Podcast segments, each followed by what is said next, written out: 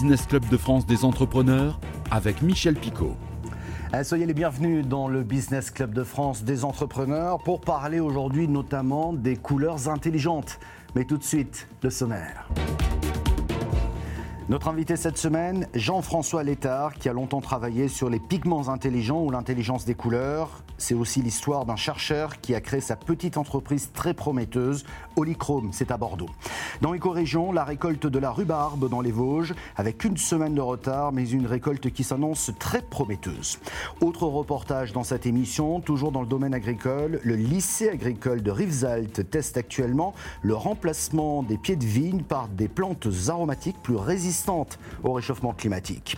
Enfin, le rendez-vous avec le médiateur des entreprises, une nouvelle mission pour Pierre Pelouzet, la création d'un comité de crise dont l'objectif est de faire remonter les comportements anormaux pour tenter de contrer les effets néfastes de la pénurie de matériaux à laquelle sont confrontés les acteurs du BTP. Soyez les bienvenus.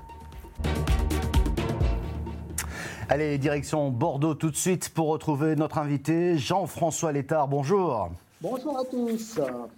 Bonjour. Jean-François Létard, alors vous êtes un chercheur euh, qui a créé sa propre entreprise, à qui on a dit souvent, j'imagine, ça ne marchera jamais, euh, parce qu'un parcours de chercheur devenu entrepreneur, ben, ce n'est pas très courant dans notre pays. Alors, euh, j'ai envie de dire que vous travaillez sur des peintures intelligentes. C'est peut-être un peu simple comme définition, parce qu'il y a de longues années de recherche et de développement sur ces pigments intelligents. Très concrètement, vous faites quoi? On développe euh, les matériaux depuis euh, en fait la demande industrielle, depuis euh, le besoin qui va être exprimé par un industriel, et on va constituer les pigments on va les intégrer dans une encre, dans une peinture, et on va adapter la formule pour répondre aux besoins industriels, à savoir par exemple changer la couleur avec la température parce que on veut détecter un état de surchauffe autour d'un moteur euh, dans un site industriel. Et donc, eh bien, on va calibrer le pigment, calibrer la peinture, calibrer l'encre pour qu'elle change de couleur lorsqu'il va y avoir l'anomalie industrielle et pouvoir renseigner l'industriel qu'il y a là une source de défaillance.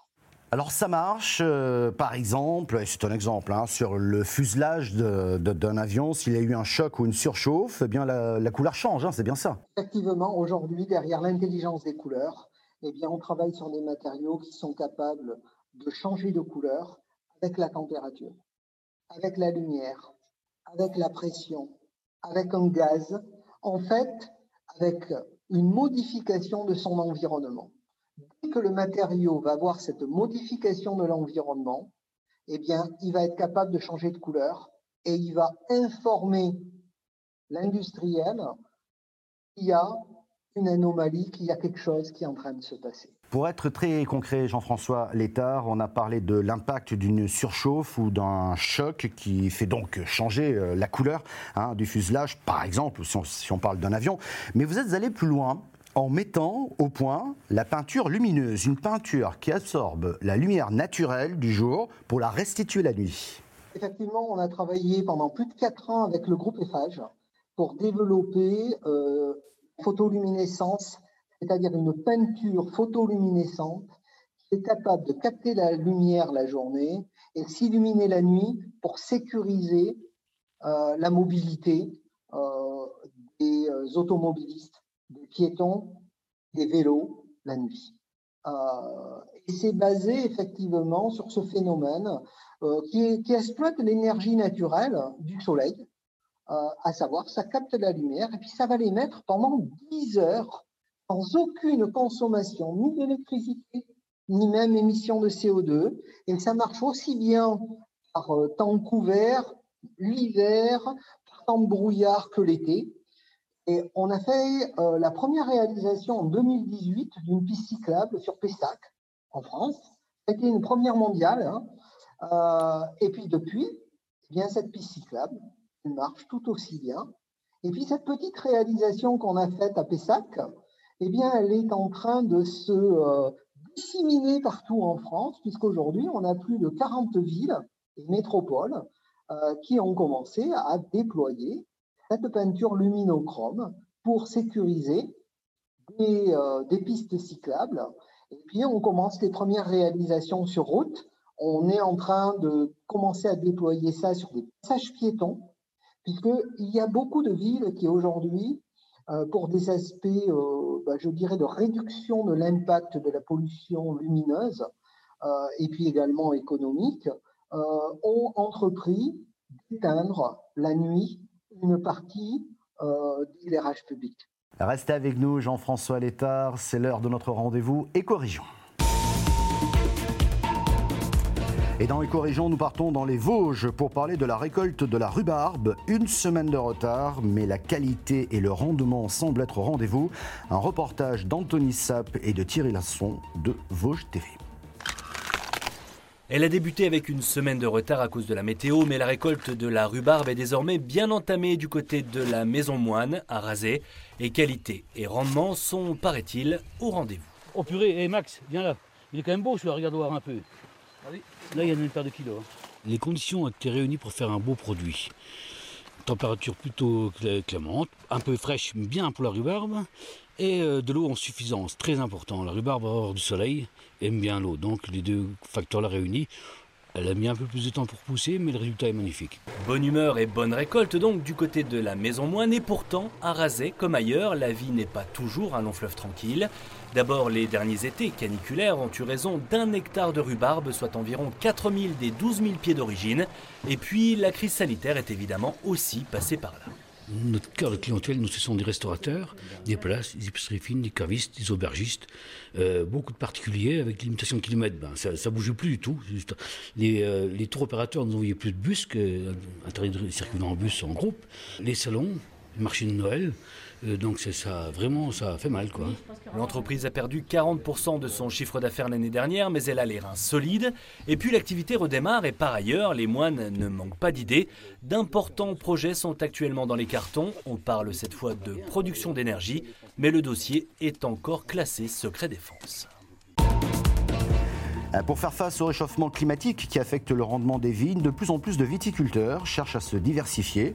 Le lycée agricole de Rivesaltes, dans les Pyrénées-Orientales, a donc cherché une alternative économique aux vignes en relançant la filière des plantes aromatiques, donc à la place des vignes. Un reportage d'Alizé Marty de Via Occitanie. On a eu beaucoup de mal à, Ces parcelles de vignes ont bien changé. Le lycée agricole de Rivesaltes a dû faire face au manque de ressources en eau affectant le rendement de la vigne depuis 2004. Ils ont donc cherché une alternative économique en relançant la filière des plantes aromatiques. Ici, plus de 3 hectares de thym, de lavande et de romarin sont plantés. Nous avons développé euh, euh, des parcelles d'essai, d'acquisition de référence pour savoir réellement quelles étaient les potentialités de, ces plantes dans le département, cultivées par les agriculteurs du département avec les outils que l'on a dans le département et le savoir-faire que l'on a dans le département. Ça nous a permis, euh, euh, à l'issue de, de, 4 ans de, recherche-expérimentation, euh, d'acquérir notamment sur la lavande maillette et sur le thym linalol des références technico-économiques dont se servent aujourd'hui les agriculteurs pour savoir s'ils peuvent se lancer ou non dans ce type de culture. Aujourd'hui, je peux vous dire que notamment le thym a de très bons résultats et dépasse même les résultats qu'on peut avoir sur la parcelle viticole quand les rendements n'arrive pas à atteindre du fait de la sécheresse euh, le rendement de l'appellation de 50 hectolitres hectare. Sur des étés secs, la culture du thym peut leur apporter environ 7000 euros l'hectare, une compensation à la viticulture non négligeable, dont le marché en agriculture biologique est tourné vers les huiles essentielles et l'herboristerie. Et nous retrouvons notre invité depuis Bordeaux, Jean-François Létard, président fondateur d'Olichrome, spécialiste donc dans les pigments intelligents, les peintures et les couleurs intelligentes. Jean-François Létard, quels sont vos projets aujourd'hui pour euh, Olichrome? Alors la feuille de route aujourd'hui, elle est très claire. Cette peinture luminochrome est en train de se déployer un peu partout en France. On a fait une première deux réalisations déjà en Belgique. On est en train de préparer également des réalisations sur le Canada, sur l'Afrique vous prenez un continent comme l'Afrique, euh, il faut bien comprendre que euh, la nuit, il n'y a même pas d'éclairage public dans les villes.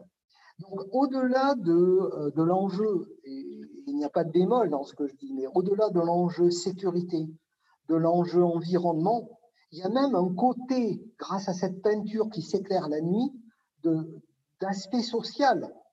C'est-à-dire que grâce à ça, eh bien, les gens peuvent sortir, continuer à, bouger la nuit. Donc là, on a, il y a un élément qui est un enjeu qui est, très important. Merci Jean-François Létard d'avoir répondu à nos questions. Tout de suite, c'est le rendez-vous du médiateur des entreprises. Bonjour Pierre Pelouzet, le ministre Bruno Le Maire vous a demandé de piloter un comité de crise dont l'objectif est de faire remonter les comportements anormaux pour tenter de contrer justement les effets néfastes de la pénurie de matériaux à laquelle sont confrontés les acteurs du BTP. Quelle sera votre mission précisément? Oui, bonjour Michel Picot. Effectivement, nous faisons face à une pénurie de matières premières, notamment dans le BTP. Euh, d'une part, ça veut dire des prix qui explosent, et d'autre part, on a du mal à obtenir de l'acier, du bois ou tous les produits dérivés. Euh, que faire par rapport à ça? Le but est d'éviter la catastrophe, c'est-à-dire qu'on joue la loi du plus fort, que certains n'aient plus rien, que certains se voient attribuer des pénalités de retard ou d'autres des flambées de prix imposées. Et donc nous créons ce comité de crise avec l'ensemble des acteurs de la filière BTP. Comment ça marche? On va faire remonter les comportements anormaux, c'est-à-dire qu'on va demander à toutes ces fédérations, associations professionnelles de nous indiquer s'il y a des acteurs qui ne jouent pas de manière solidaire. Si c'est le cas, on va les appeler, comme toujours de manière confidentielle, en espérant et en leur demandant de changer de comportement. Normalement, ça devrait marcher. Si l'ensemble de la filière demande de changer, ça devrait le faire. Si par hasard certains devenaient récalcitrants, bien entendu, nous ferons remonter l'information au ministre qui pourra, comme on dit, faire du name and shame. On espère bien sûr ne pas en arriver là. On veut simplement faire en sorte qu'il n'y ait pas de dégâts, que tout le monde joue le jeu, que tout le monde soit solidaire. Donc premier travail avec ce comité de crise. En parallèle, nous lançons une médiation de filière, c'est-à-dire qu'on va regarder avec toute la filière comment on peut amortir le choc, comment faire en sorte qu'on mette en place quelques règles simples qui fassent que bah, ça ne soit pas toujours le plus petit qui soit le plus fragile et le plus impacté, mais que tout le monde puisse prendre sa part. Avec ces deux outils, comité de crise et médiation de filière, on espère amortir et faire en sorte que bah, la bonne nouvelle, qui est la reprise économique, ne soit pas freinée par la mauvaise nouvelle, qui est la flambée des matières premières.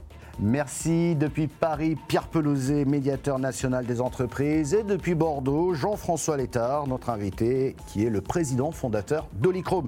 Vous pouvez retrouver cette émission sur le site de votre télévision locale, sur celui de l'émission. L'émission est également disponible en podcast audio ou sur une dizaine de radios un peu partout en France. Merci de votre fidélité et à la semaine prochaine.